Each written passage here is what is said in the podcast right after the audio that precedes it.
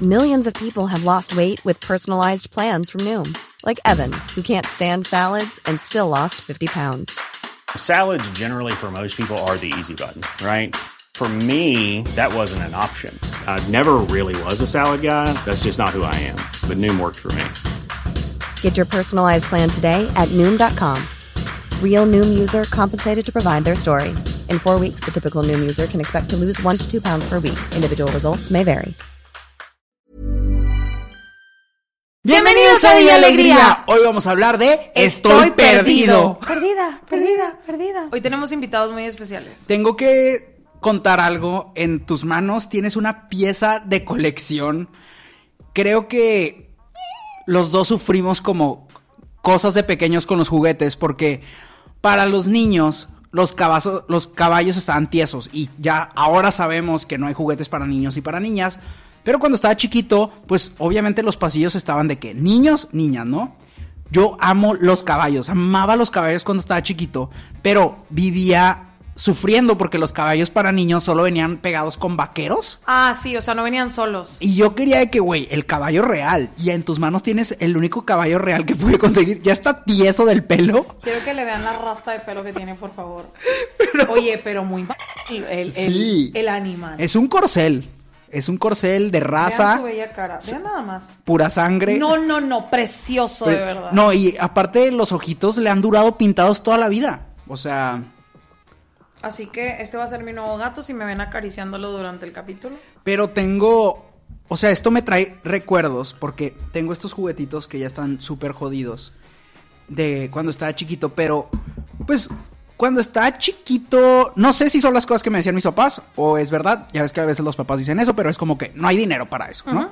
Entonces, no tenía obviamente todos los juguetes que quería, era como Santa, o sea, tenía como la bendición de que llegaba Santa y en mi cumple. Pero, mm, no sé, tenía primitos que sí todo el tiempo tenían juguetes, o sí, o amiguitos que todo el tiempo tenían juguetes, pero la neta nosotros no. Pero tenía unos tíos, eh, saludos, que se iban de que a todas las ventas de garage en Estados Unidos. No Entonces, manches. agarraban una bolsa así negra de la pero, de basura. esa- pero de esas que ni siquiera sabes que te están vendiendo. Sí, exacto. Entonces me acuerdo que llegaban y de que nos daban la bolsa negra y era de que... No sabíamos que iba a salir de la bolsa negra, pero era como... ¡Wow! Entonces, toda esta colección del Rey León Mi pregunta es, es de una venta de garage. ¿por qué Scar está- se le notan las costillitas y aparte tiene los brazos de color diferente? Está... Está desnutrido. Está desnutrido claramente. desnutrido.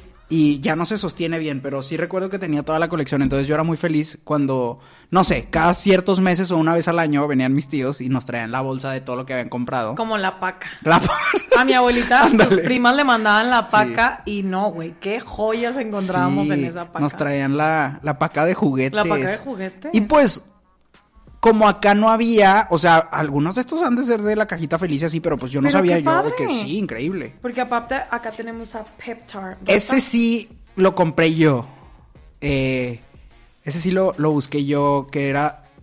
Había uno de control remoto que traía a Tommy y este traía a Carlitos. De cuando salió la película uno de Rugrats. No es la de París, ¿verdad? Esa es otra. No, esa es otra. A mí me gustaba, bueno, las tres, pero la tres ya estaba muy triste, ¿te acuerdas ¿Cuál de la tres? Había una donde los Rugrats se juntan con los Thornberries, ¡Ah, sí! pero güey, estaba bien triste de que se iban a morir los niños en una en el mar. ¿No te acuerdas? Es que sabes que yo como que veía mucho Barbie. Entonces como que no, no tengo mucha memoria de esas cosas de... Bueno, las de Rugrats eran muy tristes, o sea, en la 1, ¿Cómo? Sí. en la 1 Tommy iba a sacrificar a su hermanito con los lobos o los Sí, sí, changos. estaba bien feo. Está muy densa. O sea, como que hacían una pesadilla. O sea, que es una película que hicieron para que los niños, gran... los hermanitos mayores aceptaran a los hermanitos menores. Pero estaba muy densa. ¿Cómo se llamaba su hermanito? Deal. Aparte ¿Sí era, Deal? era un niño prematuro, ¿verdad? No me acuerdo de Sí, eso. porque me acuerdo que venía como en una bolsita cuando nació y de ahí Tommy lo conoció o algo así ponían. O sea, Y los luego- casimeritos de ahí se robaron. la Y la 2 también estaba bien triste porque era. Bueno, no estaba triste la película, era como más divertida. Pero me acuerdo que había Carlitos, estaban todos bailando con sus mamás Y no y, tenía, Carlitos no tenía mamá, entonces esa escena está de que... "Ugh". Y en la 3 van en un submarino y se están quedando sin aire. Yo o sea, no sé verdaderamente los escritores... Porque güey, Rugrats, la serie era lo más ameno, lo más tranquilo, de que hacían una aventura de ir por unas paletas a la cocina y era la aventura. Acá verdaderamente estaban en la jungla arriesgando su vida por la película. ¿Yo por qué no vi la 3? Es que no, no fue tan conocida. Tal vez viste el póster de los Thornberries, pero eran juntos. ¿Te acuerdas O de sea, los sí, sí, sí, sí, obvio. Que, Que era la familia esa del safari. Ajá. Sí. Que era Lisa. Elisa, Elisa Elisa Thornberry. Thornberry. Que estaba con unos frenotes así. A mí me encantaba. Sí. Era muy fan. Pues yo la neta siento que tuve una infancia muy diferente a ti porque fui hija única hasta los siete años. Entonces, gracias a la Nunca vida. había escuchado a alguien que tuviera hermanos decir, fui hija, hija única hasta que nació este pelado. Me encanta presumir O sea, eso, güey. Yo nunca digo, fui hijo único hasta los cuatro. Ay, ¿sabes? yo sí, a mí me encanta presumirlo. Güey. Pero es que, ¿sabes por qué? Porque como era la única niña de las dos familias, pues, güey, todo era para mí. Todos los sueldos se concentraban en mi persona. Eso está bien precioso. Entonces estaba padre porque aquí, pues sí, había muchos juguetes. Como que había falta sentimental y parental de todos. Pero mira, los juguetes no faltaban, Carlos. Eso está cañón. A mí me tocó ser el más grande de una familia Ajá. y el más chiquito de otra. Ah, no. Entonces era como que el consentido por los dos lados. Yo era la matriarca de los dos lados. Yo era la reina Hoy Isabel comienza el matriarcado. Sí, güey. Ay, extraño a Nairobi. Ay. Ah, es que tú ya no viste otras series, ¿verdad? Hay otra de Manolo Caro que se llama Alguien. No. Sí vi otras series. No, no, pero donde salga ella. actriz, Ajá, pero es- no sé, es muy buena, muy buena actriz. Bueno, entonces, íbamos a hablar de cuando te sientes perdido en la vida. Ahorita, ¿cómo te sientes? Creo que me voy conociendo Ajá. Todo el tiempo. No sé si sea normal, güey, de que todo el tiempo estoy de que, a ver, hoy qué va a pasar y qué está pasando este año. O sea, nun- realmente nunca sé hacia dónde voy y eso me gusta, pero me asusta. Me gusta, pero. ¿Quién la cantaba? No me acuerdo, me ¿Por qué suena. me sé esa canción? Sí, sí, la tiene que cantar. O sea, ni de pedo yo la inventé. No creo que Ay, oiga, oiga, ni de pedo yo la inventé. Estos son los momentos de debrayada a las 3 de la mañana. pero me siento contento, como que ya estoy en un punto donde sé qué cosas sí, qué cosas no. En- encuentras patrones de la vida en el sentido de que no por las personas y no juzgas a las no juzgo a las personas, pero sé que ciertos comportamientos llevan a ciertas cosas, ciertas acciones llevan a ciertas consecuencias, sé qué cosas son pérdida de tiempo, qué cosas no, pero también hay muchas cosas que sé que no tengo mi control, pero la lucha es más no por controlarlas, sino por estar en paz con ellas. ¿Tú cómo te sientes? Es que creo que sigo un poco perdida. eh, como que este año me he retado yo misma a salir de todas mis zonas de confort posibles. Entonces estoy experimentando muchas cosas nuevas que no había hecho. Y siento que eso me tiene en el limbo de no sé si va a funcionar y no sé si la estoy regando. Entonces hay momentos donde me entra esta angustia, güey, de no, no, ni siquiera sé si se define como perdida como tal, pero esta angustia que te agarra en las noches de, güey, ¿y si la estoy cagando? ¿Y si mejor me agarro a la cuerda que siempre conozco en lugar de agarrar esta? Entonces Claro. siento que mis ataques de ansiedad han bajado en las noches a partir de que empezó el año porque he estado manifestando, de verdad. O sea, yo solita me propuse y manifestar no tiene nada que ver con lo esotérico, no tiene nada que ver con brujería, es simplemente mentalizarte a que las cosas van a ir como tú quieres y visualizar tus objetivos y resultados. Es muy importante. Yo, yo nunca he practicado. He practicado manifestar, pero no del lado, como dices, mágico, sino del lado de que, güey, sé que las palabras que digo son muy poderosas porque tu cerebro se programa con lo que dices y con lo que piensas y con lo que estás viendo. Entonces, estar viendo puras noticias malas te va a hacer sentir mal, estar juntándote con gente que te va a sentir mal, pues te va a sentir triste. O sea, no se trata de algo mágico, simplemente son acciones y palabras que tú también puedes generar que te Sí. afectan o no. Entonces siento que esa, esa como nueva rutina que agarré antes de dormir, ahora antes de dormir, yo siempre me persino, o sea, aunque no soy la persona más religiosa del universo, para mí sí es importante como tener esta bendición espiritual antes de dormirme. Y ahora me pongo como a manifestar con una frasecita chiquita que yo fui adaptando de algo que vi en TikTok, que era más como para irme mentalizando, ir visualizando los logros que yo quiero alcanzar. Y ya sé que va a sonar cliché y les juro que no es magia, no es nada, pero se ha estado, ha estado pasando poco a poco todo lo que he estado viendo en mi mente. Entonces siento que eso me ha dado mucha paz y que ahorita ya no me siento tan perdida como a principio de año. O como todo el año pasado, que de verdad ahí sí yo me sentía no en el arca flotando en el mar. Y a veces no lo aceptamos o no lo vemos cuando está pasando, ¿no? Porque estamos como en modo de supervivencia. Esa- Y aparte siento que también es difícil aceptar. Y además, a veces no nos conviene aceptar. A veces, si no tenemos una solución, decir estoy jodido me va a hacer sentir jodido. Va Ya. a ser realidad de que todo lo que... Entonces creo que es mejor como a veces aguantar vara, a veces sí un poquito loco y decir, güey, van a salir las cosas bien. Y cuando ya estás bien, aprender a apreciarlo. Porque en mi caso, como los ataques de pánico simplemente son cuando me acuerdo que me voy a morir. Ay, y es de que, no. o sea, empiezo a respirar. ¿En serio? Sí, O sea- y ya no puedo dormir. Y digo, como ya no voy a poder dormir, prefiero ver tele hasta que me quede dormido. Todavía tienes problemas para dormir. Yo sé que para ti es algo muy grande el dormir. Tengo porque- el sueño muy frágil, pero es. Pero si llega a mi mente de que, güey, todo se va a acabar, es de que ya no puedo, ya voy a ver una serie feliz hasta que me quede dormido. Pero. O sea, hasta que te gane el cansancio, sí, literalmente. es- pero eso siempre, o sea, no sé, si- ¿ya he contado esto? No sé.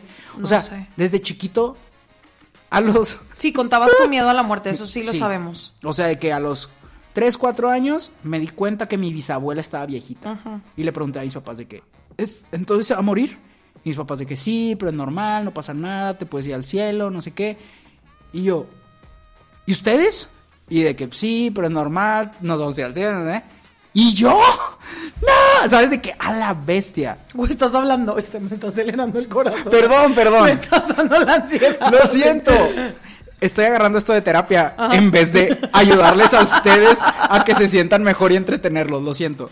Pero creo que ese pensamiento también me ayuda a decir, debo ser más amable conmigo, tengo que ir por lo que realmente quiero y no por lo que siento que debería de hacer. O sea, si es un recordatorio de, güey, date, porque esto se acaba. Y ama, güey. Y disfruta a la gente y diles que los estás disfrutando.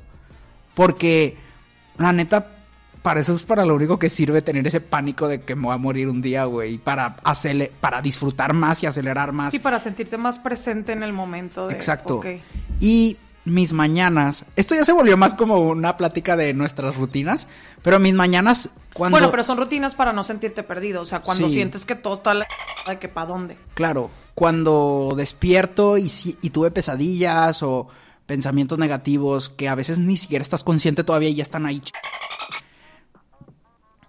Así de que lo primero que hago, sí, antes de abrir los ojos, es de que gracias por esto, gracias por esto, gracias por esto. No se lo estoy diciendo a nadie. No, no, no, a ti pero mismo, a la que- vida.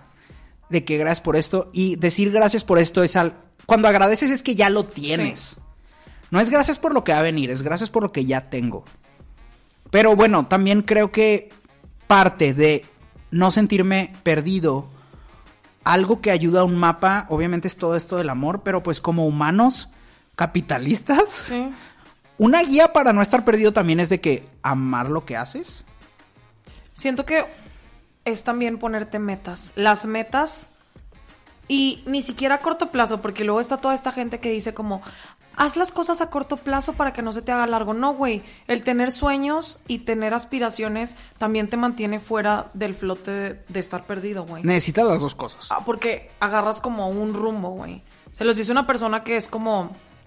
O sea, a mí las metas a corto plazo las hago fácil, pero los sueños son los que me mantienen aquí porque es lo que me mantiene cada mañana a decir, güey, todavía vale la pena seguir aquí para alcanzar esto. Entonces, siento que eso es lo que no me mantiene perdida. O sea, cuando empiezo a pensar en el futuro, güey, ni siquiera cercano, simplemente en el futuro, como que me vuelvo a agarrar de la, de la liguita y es como, ok, vamos por el camino otra vez. Claro. ¿Cuándo sientes que te empiezas a perder? ¿Hay un, hay un momento de tu vida en específico que dijeras tú, güey, estoy spiraling out of control? O siento que todos tenemos ese de, güey, madres, yo en licuadora. Cada cierto tiempo, por ejemplo, a lo que me dedico es algo que no es constante todo el tiempo y siempre tengo que estar haciendo más cosas. Y creo que es no darme crédito, no aceptar que he construido algo y eso me genera ansiedad. Pero la- a- antes no pensaba así, antes era como muy rápido todo. Y ahora es de que son cosas, y te lo estaba diciendo hace rato en la cena, de que me siento el más suertudo. Y ya sé que hay factores que no tienen que ver con la suerte. Ya hasta en mi libro dije que la suerte no, pero güey. aunque no le dé el crédito siempre, pero la suerte, sentirla es como apreciar las cosas y decir, la suerte es algo que no tengo el control, pero aún así puede llegar. Y te decía, ¿cuáles son las probabilidades de que me dedique a lo que me dedico?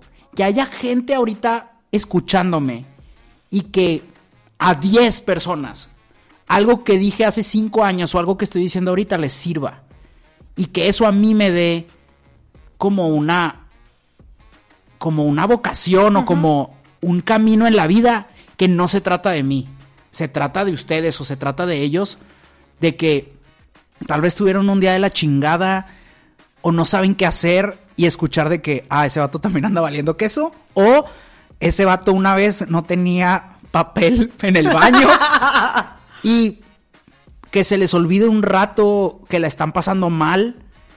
Antes no lo veía así, antes era como mucho de quiero hacer videos, bla, bla, bla, pero ahora es como, sí siento que es lo que te decía también, de que, güey, aunque suene muy cliché, es como un superpoder y también es una responsabilidad que obviamente a veces hay, hay momentos donde no está chido que te adjudiquen de que educa a mis hijos, Sí. no digas estas cosas, piensa como yo. Y sí, hay cosas negativas, pero lo positivo es de que neta siento una vibra bien chida con la gente que me encuentro, con la gente que nos ve y tú también lo has visto, de que se te acerca gente con la mejor vibra que nos desea el bien Sí. y que nosotros les deseamos el bien. O sea, genuinamente, a veces me meto a la isla benchortiana y es de que no manchen. Les deseo que encuentren amor, les deseo que encuentren un trabajo que les guste o que salgan de ese bachecito en el que se sienten. Y tal vez es como un mensaje al universo, porque es mucha gente en la isla, pero le está llegando a una persona. Y si le llega a la persona en el momento indicado, ya está sirviendo de algo. Y que este trabajo no existiera y ahora exista y me haya tocado a mí por o por p- por suertudo o por lo que sea, no sé, es como no, no es un camino definido, pero es un camino que agradezco. Sí, pero algo que le decía a Héctor es que es su constancia la que también lo tiene aquí. Porque no te das el crédito que, que, que te mereces tú mismo, tu persona. O sea, son 15 años, Héctor, de estarte ch... güey. Mientras muchos de nosotros estábamos haciendo otras cosas. O sea, a veces tú me dices así como, pues sí, esto fue suerte o bueno, esto pasó por esto. Pero no, todo lo que sembraste al principio, todo, todo lo que está pasando en este momento es fruto de todo lo que venimos arrastrando desde atrás.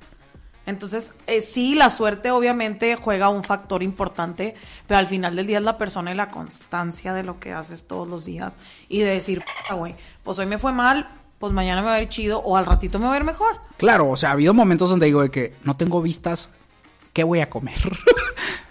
Pero es, me acuerdo de esos momentos. El Héctor del presente se acuerda de Héctor del pasado, que estaba angustiado, estresado, perdido. Y digo, como que de alguna manera este p- siempre ha encontrado qué hacer. O sea, el miedo a veces sí ayuda, pero creo que con el tiempo hay que irnos deshaciendo de él. Y, y creo que cuando me siento perdido, me calma pensar en... Es, no sé si esto va a sonar mal o negativo o triste, pero pensar en el Héctor del pasado que estaba demasiado estresado, que no sabía qué hacer con su vida, y pensar, si ese vato pudo, yo creo que yo también puedo, porque sé más cosas que él. Y buscar ser más amable con nuestros yo del pasado. ¿Tú cuándo sientes que encuentras la luz? Siempre he sido una persona muy, iba a decir positiva, pero no es cierto. Soy la persona más negativa del universo, aunque no lo crean. Pero es que tu mecanismo de defensa es buenísimo. Porque puedes decir las cosas más negativas. O sea, Claudia me ha dicho una infinidad de veces de que, que me van a atropellar. O sea, de verdad, soy la persona más negativa del universo. Pero lo dices de una manera que, como lo dices gracioso las cosas malas, Como sarcástica, no sé. no, es como... Como si desafiara la vida riéndome de que... Sí, así como, "Mm, si te vas por esa calle te van a morder unos perros. Pero el que lo digas así hace que se me quite el miedo. Y a veces decir esas cosas de manera graciosa, y los psicólogos nos podrán decir si está bien o mal, allá en casita y en los comentarios. Pero yo siento que de alguna manera ayuda a decir las cosas en voz alta. Claro, Por ejemplo, cuando yo doy conferencias me pongo muy nervioso. todavía. Pero claro, siempre se me revuelve el estómago, tiemblo. Pero cuando me subo digo, oigan, estoy nervioso para que sepan. y como que eso ayuda a que se quite. Sí, claro. Entonces siento que eso que haces, aunque a veces son miedos irracionales, así como demasiado extremos de que esa estrella es un meteorito. O sea, nos íbamos a subir al avión y yo de que imagínate que se cae. Y Héctor, "¿Pero ¿por qué estás diciendo eso? Y yo, imagínate que se cae. O sea, sí, siento que soy una persona que tiene un, un humor bastante negro. Ese es mi problema. Como que mi manera, ¿cómo se dice? Mecanismo, sí, el mecanismo de defensa para mí es reírme de la tragedia que no va a pasar. Siento que yo soy muy sarcástica porque desde chiquita siempre he tenido que ser muy adulta. Siempre he tenido que tomar decisiones, no voy a decir decisiones precipitadas que cambiaran el rumbo de mi vida, no. Pero siempre me crié rodeada de muchos adultos. Entonces, mis decisiones siempre fueron basadas en hechos de lo que yo veía en mi casa, de personas adultas. Entonces, siento que mi manera de sentir que estoy llegando a la luz es siempre decir, güey, tú ya tocaste fondo, carnal. Mi abuelita siempre me decía, del suelo no pasas. Y esa es mi mentalidad. Claudia, ya, del p- suelo no vas a pasar, güey. Y, por ejemplo, ¿tú te, cuando estabas chiquita te sentías más madura que la gente de tu edad? Sí, Y Nadie me exigía esa ma- o sea, gracias a la vida yo fui muy privilegiada y nunca, yo sé que hay personas y circunstancias en las que tienen que madurar porque la vida se los exige, yo no. Entonces como que siempre, siempre tuve la libertad, pero siempre fui una señorcita por dentro. Entonces, Cre- pero ¿crees que lo que te hizo madurar fueron circunstancias como de tu familia, de la escuela y así? Mucho. Yo siento que en ese sentido me tocó lo opuesto. O sea, como que de chiquito me protegieron demasiado que no sabía nada de la vida. O sea, yo creo que creí en Santa como hasta la secundaria. O sea, pero creer, creer, porque yo me hacía p porque mis papás me dijeron, No, yo, güey, genuinamente. El que no cree en Santa ya no le llegan regalos. Y yo aquí, creyentes somos, creyentes somos. Güey, yo a los 11 años todavía dejaba galletitas con leche y la cámara prendida. Porque Para yo, atraparlo. Yo iba a ser el primer niño que atrapara a Santa. O sea, ya estaba peludo. Yo jugaba con Pokémon, con Yo también juguetes, jugaba con Barbies. hasta los 15, güey. Bueno, hasta los 12. Un día, no me acuerdo si unos primos o alguien entró a mi cuarto y yo... Yo que... Charmander, quédate aquí. O sea, real... Sí sabía que era inmaduro o me daba pena, pero cuando me enfrenté al mundo real, que aunque sí era muy inmaduro, me salí de, mis casa, de la casa de mis papás chiquito, pero a la vez era como un niñote allá afuera, güey. Sigue siendo un O sea, niñote. ajá, exacto. No sé si es bueno o malo. no, sí es bueno. Pero- O sea, todo esto que tienes me encanta porque todo el tiempo te estás consintiendo, güey. Eso me encanta de ti. Pues es que. Eso te lo envidio. Y yo sé que el Héctor chiquito no sufrió, o sea, no es una historia de yo no tenía juguetes y por eso tengo muchos. No. Sí, que así empezó el podcast. Sí, o sea, Yo no. diciendo, me traían cosas de la paca. De que no, no, no, O sea, el vato, la neta, Héctor se la ha pelado, le va chido, se puede dar todos de gustitos, güey. Y lo hace, güey. Y le gusta. Y creo que tam- creo que es tengo que decir algo de finanzas. Pero es más barato tener feliz a tu niño interior que tu adulto, güey. Ay, sí. Los adultos gastan mucho en igual no sirven. pero son más caras. sí. O sea, muchos adultos, me incluyo, gastamos a veces en cosas como para impresionar a los demás, Ay, sí. que ya no lo hago, pero antes sí era como gastaba en cosas para impresionar a los demás y era mucho más costoso que tener un Pokémon que nadie sabía que tenía en mi cuarto. Creo que tener feliz a tu niño interior puede ser bastante económico. No sé. Ay, yo ya pensando si me voy a comprar todo. No, pero es que todo lo de niñas está bien Güey, caro. tenemos que ir a comprarles regalos a nuestros niños interiores. Pero yo tuve todo. ¿Pero no quieres una nueva Barbie? Sí. ¿Qué estabas pensando en comprar ahorita? Ibas a decir. O sea, es que hace Yo rato- tuve todo. Es que hace, hace rato que vi los juguetes. Yo le dije a Héctor de que, ay, güey, pues si tú vas a sacar tus juguetes, yo también me voy a traer mis Barbies. Pero yo ni siquiera sé si todavía tengo Barbies porque mi mamá las tiró, creo. Y ni modo robárselas a mi sobrina porque no me van a gustar. No. Siento que lo único de lo que siempre me traumé, y lo voy a decir públicamente porque es un hueco que tengo en el corazón. A ver. No que Santa no me lo llenara, simplemente se me olvidaba escribirlo en la cartita y luego lo volví a ver y yo, pinche güey, se me olvidó. Tú no lo escribías. No, o sea, se me olvidaba, pero ya cuando lo veía otra vez en la tele, de que chi. O sea, de todos los juguetes que me traían, yo decía, güey, se me olvidó ese. ¿Qué era? El microornito. Yo estaba Nunca- pensando lo mismo. Nunca jamás tuve el microornito. Y ese es mi, mi regret de toda la vida, de güey. Nunca tuve el microornito. Lo vamos a buscar. Entonces, no el Easy Bake, el microornito. Palabra de villancico. No sé cómo se les dice. a los- Palabra de Villa Alegría. Palabra de Villa Alegría. Entonces sí, Vamos vamos, a ir en busca de juguetes. Sí. Ah, y mi muñeca Anastasia que me robaron, que tampoco la... Esa sí no la vas a recuperar. Pero esa sí no creo... A lo mejor en eBay, güey, tuve un momento muy oscuro. Sí, No estamos saliendo del tema, pero X.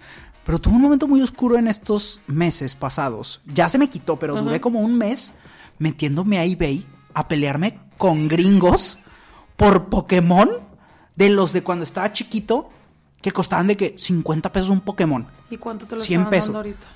No, como a 100, igual. Ah, Pero estaba en esas como que... subastas. En subastas y yo, faltan cinco minutos. Aquí es cuando tengo que poner el clic. Y me lo ganaba el así de pinche gringo. Aparte a mí me costó, o sea, me costaba más el envío que el Pokémon. Pregunta, cuando haces esas subastas no te cobran hasta que ganas. Sí, pero hubo una que gané y luego me di cuenta que solo era la cajita y no traía el Pokémon y yo, pues demándame, perra. Son nueve dólares ¿Cómo que no so- vas a ver. ¿Cómo que solo la cajita? Yo gané la subasta pensando que traía los Pokémon adentro. De hecho, de hecho por ahí tengo uno parecido, pero no sé si sa- Estaba subastando la pelada la pura caja sola. La pura caja. Pero era una caja que tú abri- Era. Ya sé, ya sé. Puedo explicarlo. Había Polly Pocket de Ajá. Pokémon. O- No sabía eso. Entonces tú abrías la cajita de Polly Pocket, pero en vez de que viniera la casita, venía un bosque. Y venía un gimnasio Pokémon y venían Pokémoncitos. Pero esta pelada me la estaba vendiendo sin nada. Nada más la tierra, así de que el bosque. Entonces dije, no, pues gané la subasta, pero porque nadie la quería. No trae Pokémon. Entonces me empezó a mandar mensajes de que te voy a tener que reportar. Y yo, pues repórtame. Pues a otro perfil. Que venga, ¿Cómo? que venga la policía al peligroso México por, por tus nueve dólares. A ver si ¿Qué hacen? Te cancelan la cuenta nada más y abres otra. abro otra a ganar Pokémon por otro lado. Yo me las voy a arreglar. Pero me andaba vendiendo una Polly Pocket sin Polly Pocket, no. Fíjate que las Polly Pocket siento que es algo que me ayudaría a dejar de estar perdida en la vida porque es un hueco que tampoco llené. No, insisto, todos mis huecos de juguetes no fue porque yo no quisiera. Es porque se te Es porque olvidaba. se me olvidaba pedirlos. Wow. Era una persona tan materialista que pedía tantas Barbies, güey. Hice tan rico a Barbie, güey, que no me acordaba de otras cosas. Qué emoción la película de Barbie. Estoy muy emocionado. Mi favorito es la del cascanueces. Siempre va a ser la del cascanueces. ¿Y cuál es la de Soy como tú? Soy como tú. Sí, Na, na, na. Es la de Barbie en el lago de los cisnes. Eso ya salió cuando estabas ¿Y peluda. qué tiene? Ya sé, yo juzgándote y yo contándote lo que pasó hace un mes con mis Pokémon. Güey, High School Musical. High School Musical salió cuando yo ya, mira, estaba más allá del bien y del mal. No, estábamos en prepa. Tengo que decirlo. ¿Y qué? Y todavía le lloro igual que el mismo día. Yo también. Ayer, hoy salí a correr con High School Musical no 2. manches, neta. Claro. ¿Ves? Esas son las cosas que nos mantienen sin estar perdidos en la vida. Siento que ya sé que nos salimos mucho del tema, pero viene algo a relación de lo que estemos estado hablando. Siento que esos pedacitos de lo que viviste antes te mantienen conectado a lo que va a pasar después, güey. O sea, esa es como tu cuerdita que te mantiene sin caer al abismo. Hace. Justo lo que acabas de decir es súper importante. Porque hace unos días estaba hablando con unos amigos y uno de ellos dijo de que mi mamá estuvo muy fuerte. Pero dijo, no, obviamente no voy a decir nombres, pero dijo, mi mamá no tuvo propósito en la vida más que ser mamá y ya nos fuimos todos y ya no sabe qué hacer. Chale. Y yo de que, ¿y qué hobbies tiene? O de qué es fan. Y pensé de que ahorita la raza que está en sus 20 y en sus 30 que es súper fan de algo, esa es una gran cuerda de la que te puedes tomar. Porque cuando me he sentido perdido o he visto gente perdida es porque no admira nada. Porque no, sí, no, no, no, no aspira a nada, no nada de nada de y nada. Ni siquiera tiene que ser algo que tú tienes que lograr. Pero estar ahí haciendo fila por boletos de Justin Bieber o de Harry Styles o queriendo un Pokémon que se va a acabar, que ir a perseguir a Jamie Cullum hasta donde tenga que ir por él o ir a perseguir a conociendo Rusia como tenga que llegar, pero estar en primera Sí. fila. Eso me da vida, güey. Me da vida y antes creo que no lo entendía y ahora lo entiendo. Ser fan de algo, ser fan de alguien, te da vida, güey. Te da propósito, te da metas, porque yo sé que en unos años vamos a estar en el 2020 Pop Tour. Ay, ojalá y traigan al Harry. Como a la Belinda que sale de la nada. viendo a la Billie Eilish ahí. Güey, amamos. Eso nos va a tocar. A mí de verdad, y ya sé que me van a juzgar y no me importa, todo el año pasado lo único que me mantuvo a flote fue saber que iba a ver a Harry Styles.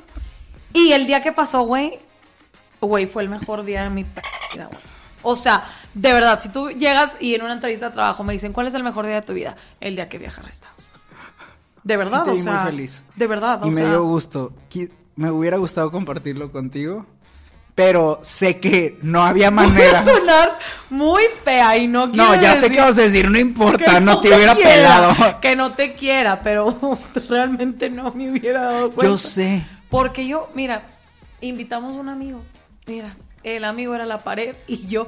to- pero todas, todas las Sí que me estábamos dijo, ahí. es que a mí me tocó estar en mi travesía por, Güey, ¿quién- por los siete mares. Ya no me acuerdo ni en qué ni en qué país estabas, güey.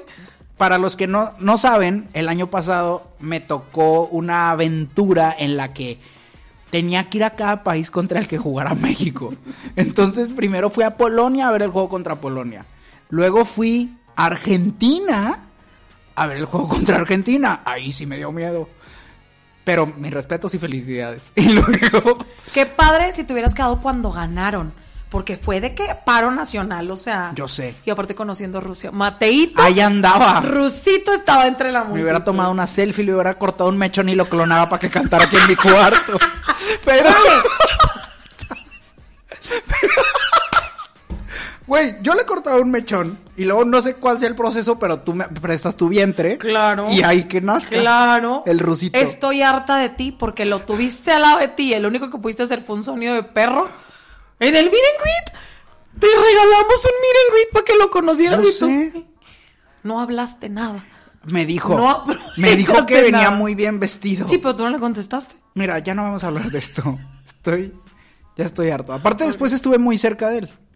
Y tampoco pude hacer. Me robé las canciones, la lista de canciones. No, es que de verdad, o sea, yo un día voy a subir todos esos videos para que vean que Héctor está igual de enfermo fanático que yo. Y eso es algo que acabo de Sí. descubrir y me da vida, encanta. que te da vida. Porque el año pasado fui a más conciertos, yo creo que en casi toda mi vida. No, perseguiste a ese pelado a otros países. No, y también vi al Harry, vi a John Mayer, vi a The Weeknd, vi a. Viste Coldplay. Vi, vi a Coldplay, vi a Dualipa dos Viste veces. a Dua Lipa. Verdaderamente atravesaste mares por ver a, Dula Pip. Y no me arrepiento nada. Dula Pip, yo no le tenía fe y la amo. Qué m- ¿por qué También vi a Pandora y Flans. Y este año también ¿Tú vi viste a cuando le picó el culo a la otra? Es que salió un videito que le hacía así. O Pandora sea, y Flans. Sí, pero era como las de Pandora, o sea, como que de broma le hacía el culillo de que. Y la vieja. ¡ah! Es que son muy juguetonas. Y salió como más agudo el, el gritito. Y el año pasado no pude ver a Jorge Drexler, pero este sí. Y el año pasado vi a Zetangana. No, bueno. O sea, Harta me tienes. Ya sé. Ay, fue el que perdiste ese tan gana que yo de que, Héctor, ¿dónde está tu boleto? Y él es que lo perdí. Cuando se tan gana dijo de que, bueno, ya estuve en el flow, pero les voy a dar un concierto gratis para todos los que tengan el boleto del flow. Pero eso fue hace como dos años. No. Sí. ¿Sí? Sí, y tú de que, no sé dónde está yo. Vi a Katy Perry. Me dio mucho miedo. Ay, sí, los Está muy raro, que está muy subiste. ¿En, en su residencia de Las Vegas? Hay que ir a ver a Adele. Dicen que está demasiado padre. ¿Neta, Ay, no? O sea, si te lo compro, no vamos. Ah, sí, sí me lo compro, Ah. sí. O sea, gratis hasta las cachetadas. Bueno, a ver, de algo estabas hablando antes de todo esto. O sea, de que si el fanatismo te Ser mantiene. fans es importante, pero no solo ser fans de gente que canta, sino a lo que sea que tú te dediques, yo recomiendo que admires a alguien y no digo que le copies, pero que sí puedas tener guías en tu camino, mentores y gente con la que puedas platicar sobre los temas que a ti te gustan. Yo admiro mucho a mi mamá, por ejemplo, Mm. aunque suene cliché. Y admiro mucho a Héctor. Aunque no hablemos así súper profundo de todo en la vida. Claro que sí. Sí, pero o sea, la ves- gente, pero la gente debe pensar que debrayamos el universo y estamos. ¿Ya viste este TikTok? Sí, claro. Y es de que, Héctor y yo, ¿saben quiénes somos? Es de que ni de pedo te vas a sacar el cheesecake. No, piedra para llevar. O sea, Héctor y yo somos, realmente por los neuronales Somos- hasta que tenemos que prender el micrófono. somos los perritos de TikTok de. ¡Ay, salí después para verte! Le he mandado un chingo de. ¿Te acuerdas? Aparte, cosas que ni tienes. Había uno que éramos nosotros y estaban los perritos así decía de que mi amigo y yo bailando cuando los zombies vengan por nosotros porque ellos solo comen cerebro. Oye, el año pasado también vi a Kenia Oz. A Sebastián Yatra. Yo, ¿por qué no sabía que habías visto a Kenia Oz? Yo sí soy medio Kenini, la neta. Yo también. Se dice Kenini, ¿verdad? Kenini, tu patrona. Panini, no, Panini. Kenia, tu, Kenia Oz, tu patrona. ¿Por qué tu patrona? Así dice. Esa no era Guajardo, Así dice la chaviza. ¿Eh? Esa no era Guajardo. Ah, no sé. Pues hay muchas empresas, puede haber muchas patronas. No, bueno. Porque yo soy la patrona de Villa Alegría, se sabe. Ah, sí. Sí, porque tú eres el rey. El rey Julián de Madagascar, ya sé cómo se llama. Eso fue otro capítulo. No, sí, pero ahorita mi mononeurona, el perrito agarró y dijo de aquí, de aquí, Rey Julián. Bueno, sí, somos esos dos perritos blancos que están por todo TikTok. Yo creo que una manera de no sentirnos perdidos es tratando de como ayudar a los demás. Y no ayudar de, como dicen en el catecismo, pero Sí, de que ayuda al prójimo, no. Simplemente siento que a veces el hecho de conectar con alguien más te ayuda a ti y lo ayuda a esa persona. sí, estar ahí para los demás. ¿Sabes qué me gusta mucho de este nuevo reto que es grabar videos? Y estoy sup- supongo que tú ya lo llevas experimentando desde hace mucho. Que hay mucha gente que de verdad me manda mensajes como si nos conociéramos de toda la vida y me da la oportunidad de conectar, inclusive sin conocernos.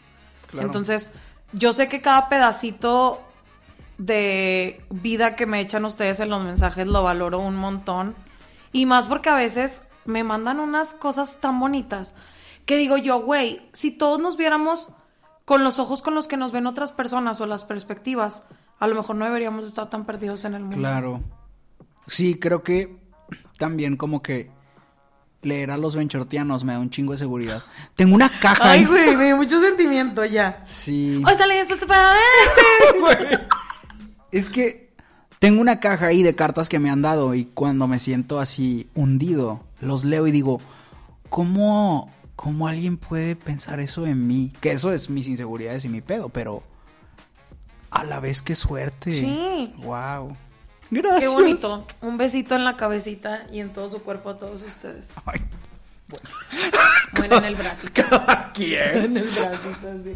Es que saben que yo soy muy famosa por decir besito en la cabecita y hay mucha gente que siempre me dice, ahora me pone que besito en la cabecita. Ah. Sí, bien buenos. Depravados los que piensen otra cosa, pero yo siempre Claro. digo besito en la cabecita. Creo que también nos vamos a sentir perdidos cuando estemos haciendo cosas nuevas. Y creo que tanto a ti como a mí nos ha tocado hacer cosas que nadie en nuestra familia ha hecho o nadie de nuestros amigos ha hecho. Y eso nos puede hacer sentir solos o perdidos.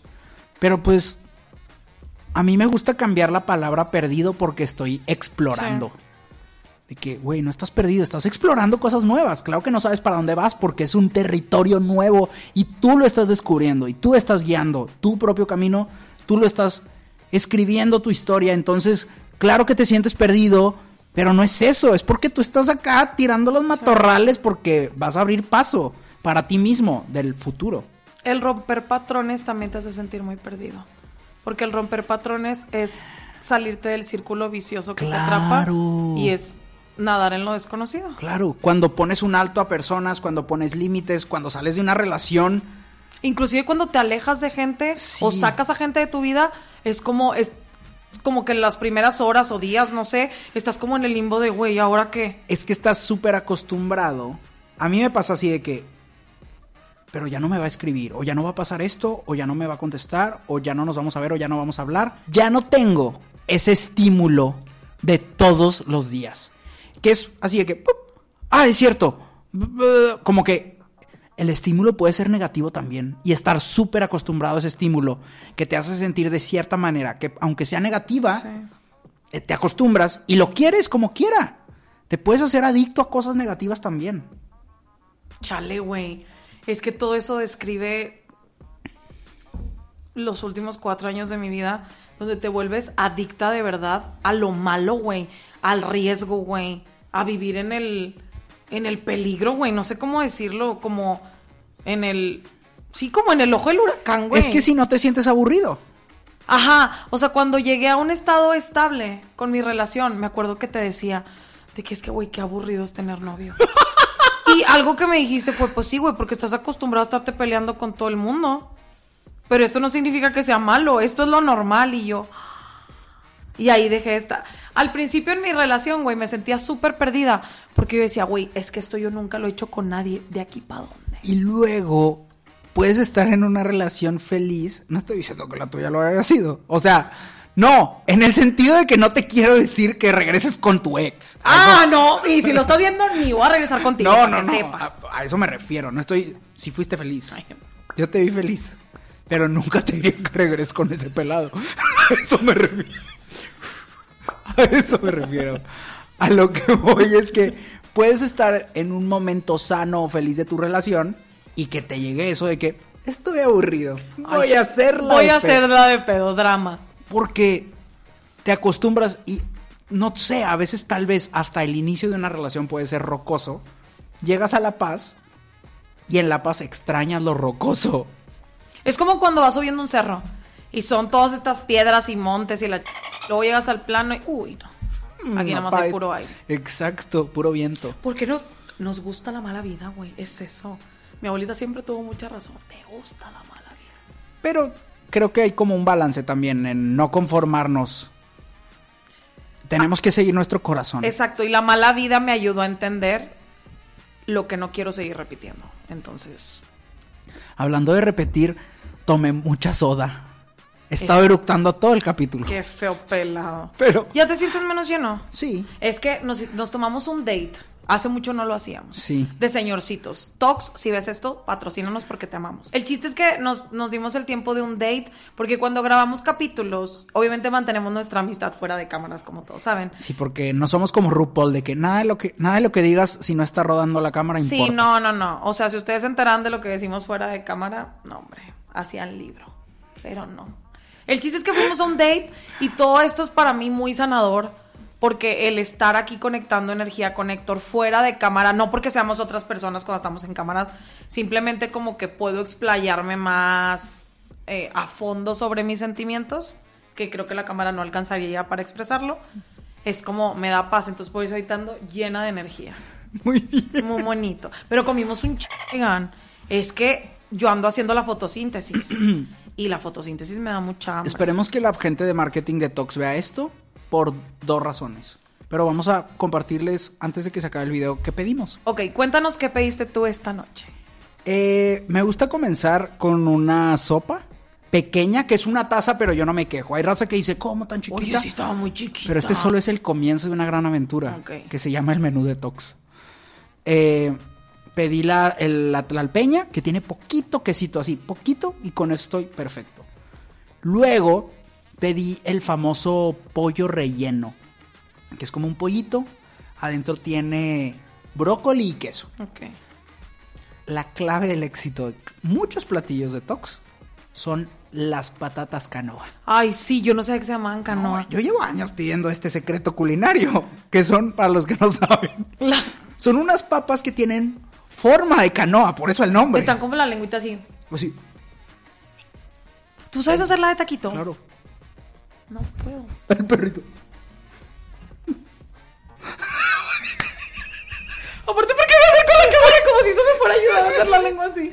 Pero pedí ese platillo, en medio trae una salsa verde y una ensalada que la neta, yo no soy muy fan de las ensaladas que ya traen como la... La zanahoria rayada y No, así. no, no, como la salsita, ¿cómo se llama la? La vinagreta, Aderezo, odio, ajá. odio. Pero este sí me gustó. Y estuvo delicioso. Y de postre, aunque fui criticado duramente, yo siempre pediré la gelatina de yogurt y coco. Aunque esta vez no tenía mermelada de fresa, que creo que la mermelada de fresa de Tox es muy buena. Sí. Pero esta vez no venía, me pusieron miel con limón y no me quejo. Traía granolita, antes no traía granola y... Y basic... Ah, y pedí un té de manzanilla con menta. Que se lo trajo en caliente al señor y lo tuvo que pedir otro. ¿Tú qué pediste? Ay, yo, aquí va el otro lado, la moneda. Pedimos un guacamolito bastante chiquito, por cierto. Pero estaba bien la porción, la verdad. Sí, no Era sé. como para dos muelitas y que te siguiera quedando el huequito. Claro. Y luego me pidió un sándwich mediterráneo que estaba, pero una cosa. Directo de Italia, O dices sea, tú. una cosa así grande que tenía roast beef. ¿Cómo se llama? El germen de, de, al- que- de alfalfa se llama. Alfalfa. Que la neta ese no me gusta tanto, pero una de repente en herbívora. En el camino ya sabíamos que íbamos a pedir cada quien. Sí. Y me comentó que se lo iba a quitar, pero yo vi que no le dio oportunidad de salir. Te lo echaste completo. Todo. Y tiene un panecito de almendra. ¿Viste que tenía almendras? Sí. Que estaba bien bueno, güey. Se me hace que es avena. Mm, Sí. Bueno, no sé. Yo no vi hice De almendra. igual manera. Ahorita lo vemos. Y la papita canoa que me hice un dip de mayonesa, como ya saben que amo la mayonesa, con katsubi, mira. Y luego, antes de acabarme eso, porque ya estaban cerrando, y Héctor lo, lo- no vamos a pedir postre. Desde que yo le dije lo que iba a pedir de postre, porque veníamos en el Uber comentando que íbamos a comer. Salivando. De que, oye, ¿qué vas a pedir para irnos adelantando al, al capitalismo? Que, ¿Cómo nos vamos a arreglar? Y él dijo, voy a pedir una gelatina. Y yo, para eso. Yo me pedí un cheesecake de fresas. Pero estaba grandote. Está, se veía Está bueno. bien bueno, la neta. Acá su señor agarró un pedacito, no mucho. No, casi nada. Pero en algo Héctor tiene razón. Yo siempre pido mucha comida y no me la acabo. Y esta no, fue- no fue la excepción. O sea, la comida que nos trajimos fue unas papas extras que pidió Héctor Canoa. Yo quería más papa canoa en mi vida. pero le trajeron todo el kilo de la bolsa que encontraron. Yo creo que eran dos o tres papas. Y yo me traje la mitad del sándwich y la mitad del cheesecake. Bien mañosita. Así siempre he sido. Pero eso no va, eso no va a pasar de mañana. Sí, porque acá el señor va a bajar al rato como larva a comer. Como larva. Yo no, yo voy a mantener mi fotosíntesis hasta mañana. Creo que llegó el momento del ya estoy harto. Ya estoy harto, gente que crea los menús de Tox, que nos quitó la que era sopa de frijol con chorizo, queso panela, aguacate y tortilla. Era deliciosa esa sopa. ¿Por qué nos quitan lo más delicioso juntando las legumbres? Lo cremoso del aguacate, lo tieso de la tortilla, la carnita del chorizo y las y lo saludable del queso panela. lo fresco del queso panela y no solo nos queda la opción de pedir una sopa de tortilla que hey, no tiene nada de malo, sigue siendo deliciosa. Yo cené una hoy. Pero eso te hace igual a los demás y yo quiero que sobresalgas. Tú quieres imponerme. Yo quiero que mi cena sea diferente. No quiero ir a la competencia. No voy a decir nombres. Ustedes saben quiénes son. Pero si yo voy a la competencia, voy a encontrar lo mismo. ¿Sabes qué? ¿Qué pasa si voy a la competencia? No voy a encontrar esa sopa de frijoles. Pero ahora tampoco la voy a encontrar contigo. Ya estoy harto de que nos den cosas y nos las quiten. que nos Famosamente la maravilla, sí. famosamente, la sopa de frijol con chorizo, queso panela, aguacate y tortilla es el McRib detox, que viene y baja, pero no ha vuelto. Ya estoy harto. Señores Tox, señor Tox, dos puntos. Creo que el señor y la señora Tox se han concentrado mucho en, en sus pláticas, en las TED Talks. y Preferiría que se concentraran más en su menú. Pero bueno. Esta agresión no va dirigida al señor y la señora Tox. Ok. Pero sí les va a caer la pedrada. Estoy harta de que los restaurantes quiten del menú el desayuno. Que nos pongan a qué horas podemos o no comer huevito. Hoy que fui a Tox, Una verdadera revolucionaria. Yo quería unas enchiladas que tienen huevito adentro con frijol afuera y ya no estaban porque eran parte del desayuno hasta la una de la tarde. Como por qué nos limitan a las personas a decir, tú solo puedes comer de 8 de la mañana a 12 del día huevo y de ahí ya no existe la gallina para ti. Estoy harta. ¿Te acuerdas que yo por esas enchiladas hasta las presumí? Y mira, así me hizo el señor. Eso es una verdadera traición. Creo que representa represión. La opresión. Op- perdón, opresión. Creo que representa opresión. Eh, colonialismo. Quieren imponer sus horarios en, en Mesopotamia. no, en Mesoamérica. ¿Cuál. Egipto. ay, No sé en cuál de las dos estoy, pero tengo derecho a pedir waffles en la tarde. Creo que se está tratando de controlar a las masas, obligándonos y haciendo también que los granjeros se levanten más temprano. La clase trabajadora no puede levantarse tarde porque el desayuno es huevo, tocino y hotcakes. Se me hace una falta de respeto que cualquier derivado del huevo ya no exista en el menú. Tampoco estaba el croissant de almendras, ya no existe. Por eso quiero felicitar a la cultura japonesa porque ellos se preocupan porque tu ramen tenga un huevito duro. Si quiero un huevo duro, si quiero un huevito después de la tarde, tengo que comer ramen. Dime otro lugar, otra cultura que respete al huevo de esta manera. Aquí nos gusta mucho el huevo duro. A mí. También. Sí. Es muy bueno. Sí. ¿Sabes qué me encanta? Aunque esto famosamente no es por las mañanas. Pero el huevito duro que le quitan la yema, la revuelven con atún y mayonesa y luego lo regresan a donde pertenece. Eh, tienen un nombre, sí, sí sé cuál No es. sé, pero es la que les ponen como pimentón encima Es así la cosa de más que- deliciosa. A mí me gusta el huevito así con pura salecita. Mm. Sí, a mí también, pero si tiene atún. O sea, las personas que hicieron este platillo jugaron a ser, a ser dioses y acertaron. Porque dijeron, uniré a la gallina con el pez. ¿Qué va a pasar? Una explosión de sabor. ¿Una explosión de sabor? Ovipara. Y así es como se termina nuestra clase de biología del día de hoy. Y este episodio también. Bye.